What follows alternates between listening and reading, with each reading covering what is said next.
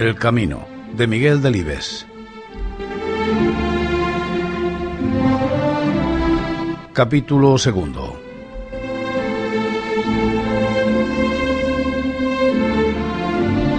Ahora Daniel el Mochuelo ya sabía lo que era tener el vientre seco y lo que era un aborto. Pensó en Roque el Moñigo. Quizás si no hubiera conocido a Roque el Moñigo, seguiría a estas alturas sin saber lo que era un vientre seco y lo que era un aborto. Pero Roque el Moñigo sabía mucho de todo eso. Su madre le decía que no se juntase con Roque porque el Moñigo se había criado sin madre y sabía muchas perrerías. También las guindillas le decían a menudo que por juntarse al moñigo ya era lo mismo que él, un golfo y un zascandil. Daniel el mochuelo siempre salía en defensa de Roque el moñigo. La gente del pueblo no le comprendía o no quería comprenderle. Que Roque supiera mucho de eso no significaba que fuera un golfo y un zascandil. El que fuese fuerte como un toro y como su padre el herrero, no quería decir que fuera un malvado. El que su padre el herrero tuviese siempre junto a la fragua una bota de vino y la levantase de cuando en cuando no equivalía a ser un borracho empedernido, ni podía afirmarse en buena ley que Roque el Moñigo fuese un golfante como su padre, porque ya se sabía que de tal palo tal astilla. Todo esto constituía una salta de infamias y Daniel, el mochuelo, lo sabía de sobra porque conocía como nadie al moñigo y a su padre. De que la mujer de Paco el herrero falleciera al dar a luz al moñigo, nadie tenía la culpa. Ni tampoco tenía la culpa nadie de la falta de capacidad educadora de su hermana Sara, demasiado brusca y rectilínea para ser mujer. La Sara llevó el peso de la casa desde la muerte de su madre. Tenía el pelo rojo e híspido, y era corpulenta y maciza como el padre y el hermano. A veces, Daniel, el mochuelo, imaginaba que el fin de la madre de Roque, el moñigo, sobrevino por no tener aquella el pelo rojo. El pelo rojo podía ser, en efecto, un motivo de longevidad o por lo menos una especie de amuleto protector. Fuera por una causa o por otra, lo cierto es que la madre del moñigo falleció al nacer él y que su hermana Sara, trece años mayor, le trató desde entonces como si fuera un asesino sin enmienda. Claro que la Sara tenía poca paciencia y un carácter regañón y puntilloso. Daniel, el mochuelo, la había conocido corriendo tras de su hermano escalera abajo, desmelenada y torva, gritando desaforadamente Animal más que animal, que ya antes de nacer eras un animal. Luego la oyó repetir este estribillo centenares y hasta millares de veces, pero a Roque el moñigo le traía aquello sin cuidado. Seguramente, lo que más exacerbó y agrió el carácter de la Sara fue el rotundo fracaso de su sistema educativo. Desde muy niño, el moñigo fue refractario al coco, al hombre del saco y al tío Camuñas. Sin duda fue su solidez física la que le inspiró este olímpico desprecio hacia todo lo que no fueran hombres reales, con huesos, músculos y sangre bajo la piel. Lo cierto es que cuando la Sara amenazaba a su hermano diciéndole que viene el coco roque, no hagas tal cosa, el moñigo sonreía maliciosamente como desafiándole. Ale, que venga, le aguardo. Entonces el moñigo apenas tenía tres años y aún no hablaba nada. A la Sara la llevaban los demonios al constatar el choque inútil de su amenaza con la indiferencia burlona del pequeñuelo. Poco a poco, el moñigo fue creciendo y su hermana Sara apeló a otros procedimientos. Solía encerrar a Roque en el pajar si cometía una travesura y luego le leía, desde fuera, lentamente y con voz sombría y cavernosa, las recomendaciones del alma. Daniel el Mochuelo aún recordaba una de las primeras visitas a casa de su amigo. La puerta de la calle estaba entreabierta y en el interior no se veía a nadie ni se oía nada, como si la casa estuviera deshabitada. La escalera que conducía al piso alto se alzaba incitante ante él, Pero él la miró, tocó el pasamano, pero no se atrevió a subir. Conocía ya la Sara de referencias, y aquel increíble silencio le inspiraba un vago temor. Se entretuvo un rato atrapando una lagartija que intentaba escabullirse por entre las losas del zaguán. De improviso, oyó una retaíla de furiosos improperios en lo alto seguidos de un estruendoso portazo. Se decidió a llamar un poco cohibido. Moñigo, Moñigo. Al instante se derramó sobre él un diluvio de frases agresivas. Daniel se encogió sobre sí mismo. ¿Quién es el bruto que llama así? Aquí no hay ningún moñigo. Todos en esta casa llevamos nombre de santo. ¡Ale! ¡Largo! Daniel el mochuelo nunca supo por qué en aquella ocasión se quedó, a pesar de todo, clavado al suelo como si fuera una estatua. El caso es que se quedó tieso y mudo, casi sin respirar. Entonces oyó hablar arriba a la Sara y prestó atención. Por el hueco de la escalera se desgranaban sus frases engoladas como una lluvia lúgubre y sombría. Cuando mis pies, perdiendo su movimiento, me adviertan que mi carrera en este mundo está próxima a su fin. Y detrás sonaba la voz del moñigo opaca y sorda como si partiera de lo hondo de un pozo. Jesús misericordioso, tened compasión de mí. De nuevo las inflexiones de Sara, cada vez más huecas y extremosas. Cuando mis ojos vidriados y desencajados por el horror de la inminente muerte fijen en vos sus miradas lánguidas y moribundas, Jesús misericordioso, tened compasión de mí. Se iba adueñando de Daniel el mochuelo un pavor helado e impalpable. Aquella tétrica letanía le hacía cosquillas en la médula de los huesos. Sin embargo, no se movió del sitio. Le acuciaba una difusa e impersonal curiosidad.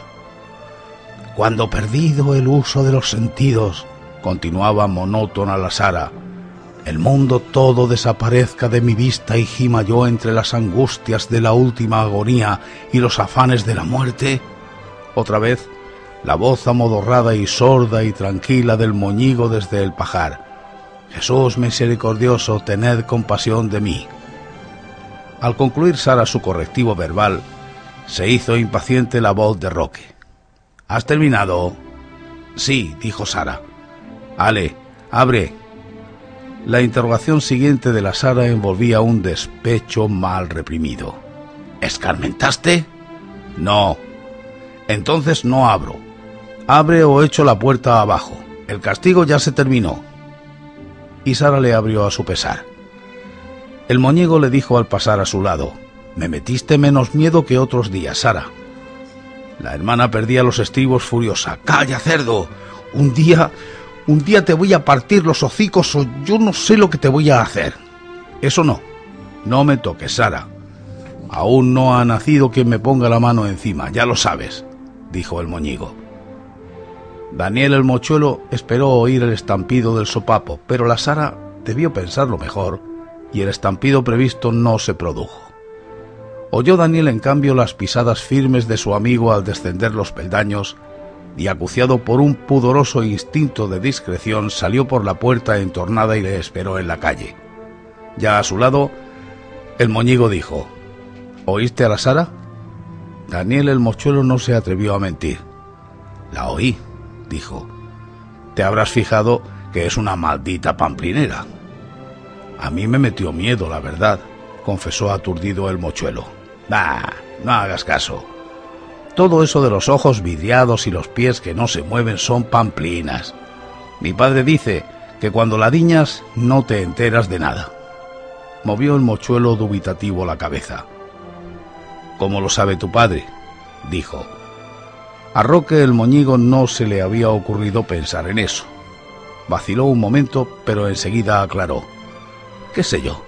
Se lo diría mi madre al morirse. Yo no me puedo acordar de eso. Desde aquel día Daniel el Mochuelo situó mentalmente al moñigo en un altar de admiración. Desde aquel día, Daniel el Mochuelo situó mentalmente al moñigo en un altar de admiración.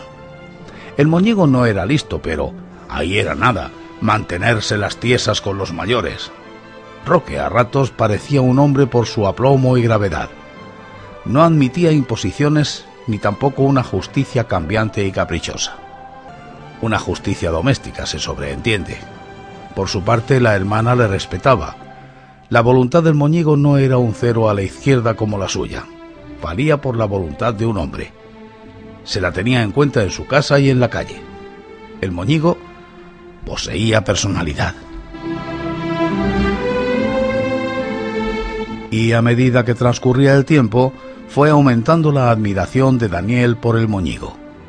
Este se peleaba con frecuencia con los rapaces del valle y siempre salía victorioso y sin un rasguño. Una tarde, en una romería, Daniel vio al moñigo apalear hasta hartarse al que tocaba el tamboril. Cuando se sació de golpearle le metió el tambor por la cabeza como si fuera un sombrero. La gente se reía mucho.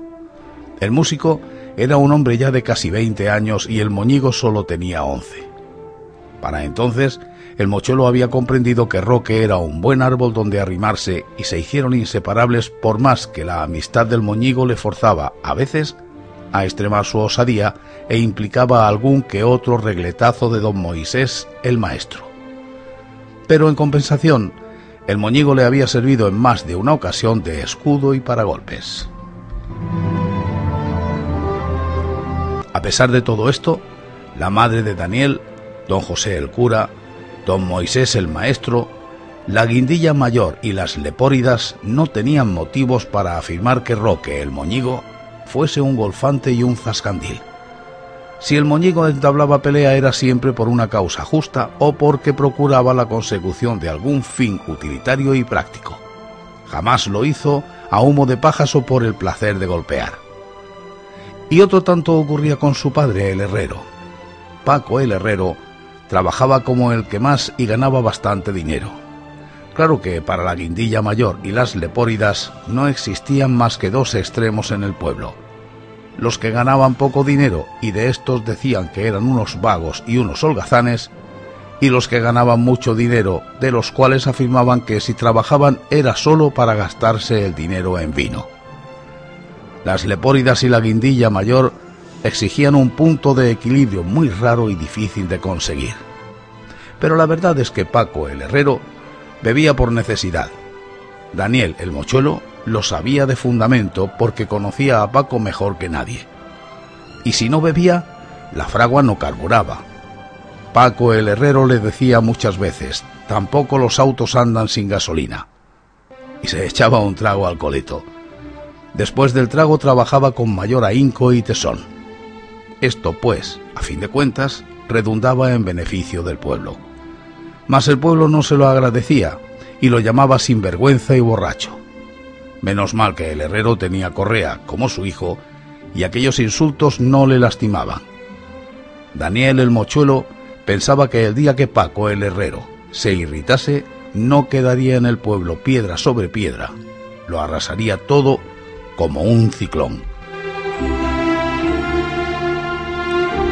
No era tampoco cosa de echar en cara al herrero el que piropease a las mozas que cruzaban ante la fragua y las invitase a sentarse un rato con él a charlar y a echar un trago. En realidad era viudo y estaba aún en edad de merecer. Además, su exuberancia física era un buen incentivo para las mujeres. A fin de cuentas, don Antonino el Marqués se había casado tres veces y no por ello la gente dejaba de llamarle don Antonino, y seguía quitándose la boina al cruzarse con él para saludarle. Y continuaba siendo el marqués. Después de todo, si Paco el herrero no se casaba, lo hacía por no dar madrastra a sus hijos y no por tener más dinero disponible para vino, como malévolamente insinuaban la guindilla mayor y las lepóridas. Los domingos y días festivos, Paco el herrero se emborrachaba en casa del Chano hasta la incoherencia. Al menos eso decían la guindilla mayor y las lepóridas. Mas si lo hacía así, sus razones tendría el herrero, y una de ellas, y no desdeñable, era la de olvidarse de los últimos seis días de trabajo y de la inminencia de otros seis en los que tampoco descansaría. La vida era así de exigente y despiadada con los hombres. A veces Paco, cuyo temperamento se exaltaba con el alcohol, armaba en la taberna del Chano trifulcas considerables. Esto sí, jamás tiraba de navaja aunque sus adversarios lo hicieran. A pesar de ello, las lepóridas y la guindilla mayor decían de él, de él, que peleaba siempre a pecho descubierto y con la mayor nobleza concebible, que era un asqueroso matón. En realidad, lo que mortificaba a la guindilla mayor, las lepóridas, al maestro, al ama de don Antonino, a la madre de Daniel el mochuelo y a don José el cura, eran los músculos abultados del herrero, su personalidad irreductible, su hegemonía física. Si Paco y su hijo hubieran sido unos fifiriches, al pueblo no le importaría que fuesen borrachos o camorristas. En cualquier momento, podían tumbarles de un sopapo. Ante aquella inaudita corpulencia la cosa cambiaba. Habían de conformarse con ponerles verdes por la espalda. Bien decía Andrés el zapatero, cuando a las gentes les faltan músculos en los brazos, les sobran en la lengua.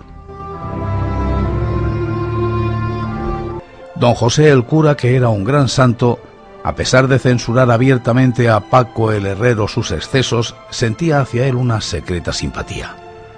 Por mucho que tronase, no podría olvidar nunca el día de la Virgen, aquel año en que Tomás se puso muy enfermo y no pudo llevar las andas de la imagen.